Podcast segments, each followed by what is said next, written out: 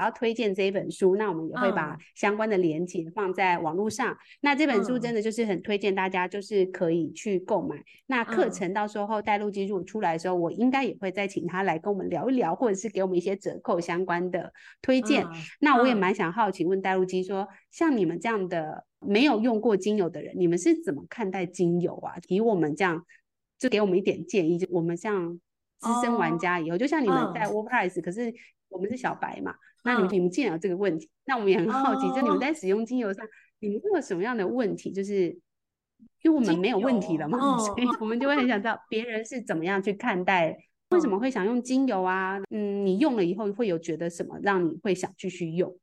好，精油我的问题非常多哎，因为我完全不懂。可是我喜欢精油，因为我觉得精油会让我放松。因为身为你知道创作者，嗯、就是自媒体的创业家，嗯、其实我们的精神压力非常的大，不是慢慢的工作，应该很急着工作。我的脑袋是很紧绷的，或者可能到一点多哦，已经不得不去睡了，因为发现我睡不着，我是真的会紧张到我会发抖，我觉得我好好静不下来哦，我我需要睡觉了，可是我已经太太压力太大，太紧张。然后我就发现说，哎，那我就是放放放了弄个精油好了，看看能不能有一点味道，让我稍微放松一下，听一点音乐。我会念念佛，因为我是佛教的，好念佛，或者也许基督教徒念念会跟祷告之类的，就是靠一些宗教的力量搭配这些东西，让自己放松下来。对，然后觉得哎，好像有点帮助。可是对我来讲，我就会像我一开始会遇到问题，像是。嗯、呃，精油我到底要怎么选才能够确定它的品质是好的？因为我也听说，如果我选到不好的精油，根根本就是在吸毒，所以我就很怕买到来路不明的精油，因为我怕它品牌不大。可是呢，我又听说，如果虽然人家品牌不大，可它其实是用好的精油去帮你混合的，它反而是好的，CP 值又很高。那可是我又不知道啦，嗯、那那这么多个品牌，我怎么知道谁才是值得信任的？目前自己家里在还没有拿到呃你们店里的精油之前，我只有四罐，我有薰衣草，有尤加利、茶树，还有还有一个我忘记了，我就只知道说，哎，我睡觉用薰衣草就对了，嗯、对。尤加利是好像说会精神比较好，茶树说茶树说好像会消毒。嗯、那时候 COVID-19 的时候，我们都在熏茶树精油。对，我就只仅于这一点点的认知。可是像我后来想要买扩香仪，我就不知道买哪个品牌，所以我后来跑去买了无印良品。一开始我就跑去买无印良品，想说这品牌那么大，总不会有什么问题吧？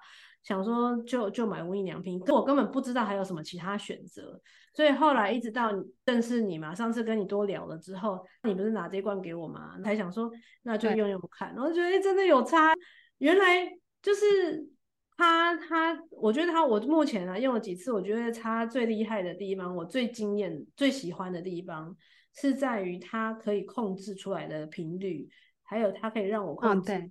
嗯一个小时，所以我就会睡前让它自动放一个小时，我就自然的睡着，嗯、我不用怕它整夜都在那边弄。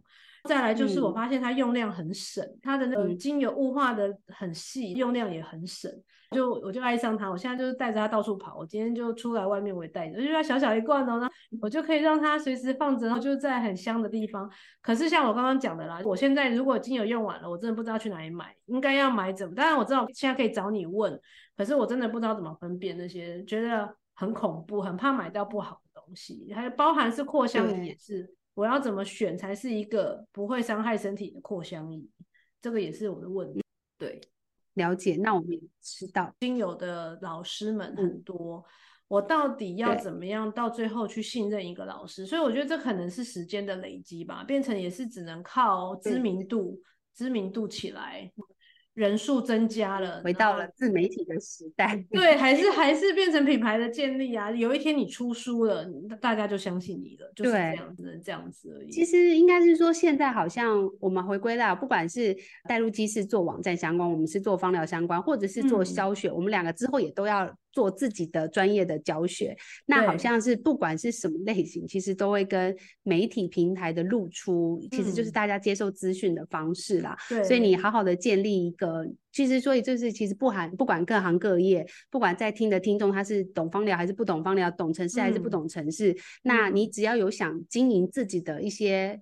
豆浆店或者是呃面包店，你可能都需要好好的去建制一个属于你看起来很专业的一个相关的网站或者是资料的时候，就可以推荐大家可以去先学一下网站带路机的五天自学班。那其实就可以有一个，我觉得还蛮漂亮，而且还蛮有模样的，大家会觉得哦，你竟然靠自己这样子。那当然，你更进阶可以再去上进阶的课程，或者是我觉得书籍其实前期还是要买，因为它是一个互相辅。助的一个，你在查的时候会比较方便了。嗯、你虽然一边看的时候，可是你查书的时候，它还是有不一样的辅助，而且内容也没，我觉得没有一样，没有没有完全一样。对，所以就是对对对，所以就是还是蛮适合大家要去支持一下带路机的书，可以加入社团，它会有嗯，嗯，也不算问到宝，但是尽可能都会回答大家很多。我们都觉得匪夷所思，或者是说，哎，大家可能会遇到这 些问题的时候，他们就是很蛮多很热心的人会回答。我觉得这个社团真的是很棒的一个社团。嗯、对，谢谢带路鸡，谢谢你。好，我还有最后面可以给大家一个简单的建议：嗯、如果你今天很想要进来创业，做网站创业是一个很好的起点嘛。对，然后因为它比较务实，它的价格费用又比较低。嗯你可以不用说，哎、嗯，你去你去创业，可能要先，当然当然，如果你是说你是从精油开始创业，你本身就已经有那一部分的花费，可是至少网站这一块的话，网站本身的费用，如果你是跟着带路机学习的话，它的费用本来就比较低。我觉得是网络上面的创业跟网络上面的露出来说、嗯、，CP 值是高的啦。那可是我想要提醒的特别一点是，你刚刚讲到说。在初期这么多辛苦的时间，很多人都没有发现。那你到底会不会坚持下去？你到底要要用什么样的心态让自己坚持下去？我要补充的这一点就是，我希望大家要有心理准备。其实这是一个预先打好的强心针的问题。你不能打从一开始，你在努力才刚开始经营的时候，你就期待自己才经营个一个月，马上就要有成果。因为这件事情本来就是不切实际的，所以反而你应该就是要有正确的期待值。网站经营、自媒体经营这件事，它的那个成果、它的成效来的本来就没有这么快。我的自己的经验是，我认为你如果认真的经营文章、写文章，然后是对读者有帮助的，你会从中。经营的过程当中，慢慢调整路线，因为你也不知道你写这篇文章到底受欢迎还是另外一篇受欢迎。总之呢，在这个过程当中，你会找到自己的定位。可是这些时间其实它是很花时间的，它不是一两天就能达成的。所以我，我我觉得你认真的写，认真的写，至少至少三个月到半年都是很正常的。你没有花个三个月到半年的时间，其实你是很难看得到什么互动的。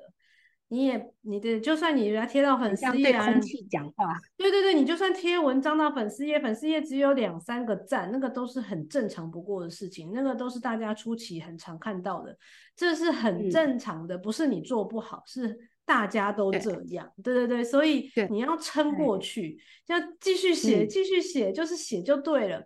对，因为 FB 现在触及率很低，所以。FB 那边好不好？不管它了。文网站这边要继续写，总有一天你会写到你的文章排名就就慢慢排上来了。对，那个时候网站的流量起来的时候，才会有人气，脸书会才慢慢的有人进来跟你互动。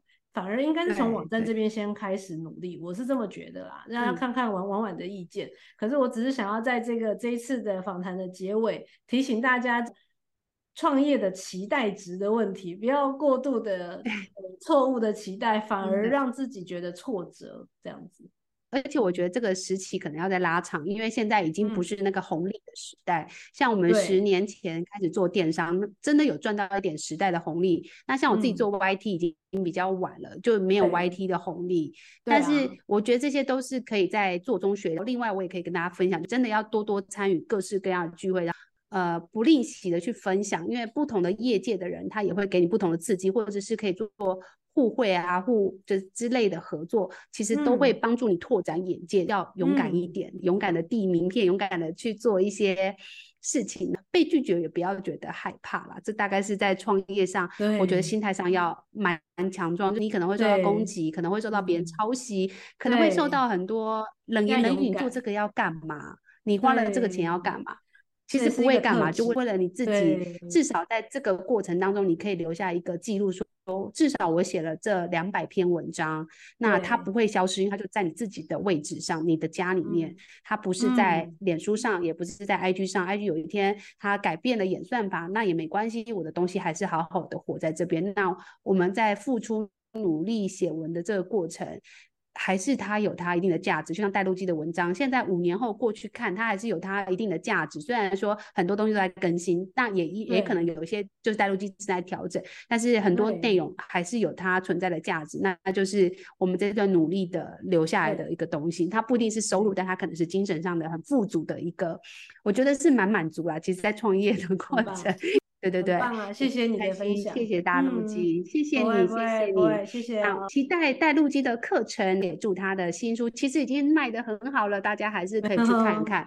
那谢谢，就算你不架网站啦，它也是一个呃，有一个带呃创业的一个流程的一个思想，嗯、我觉得在前面的地方，我也是觉得看了蛮有感觉的。对，谢谢带路鸡，谢谢你，谢谢，谢谢，谢谢婉婉，拜拜。拜拜。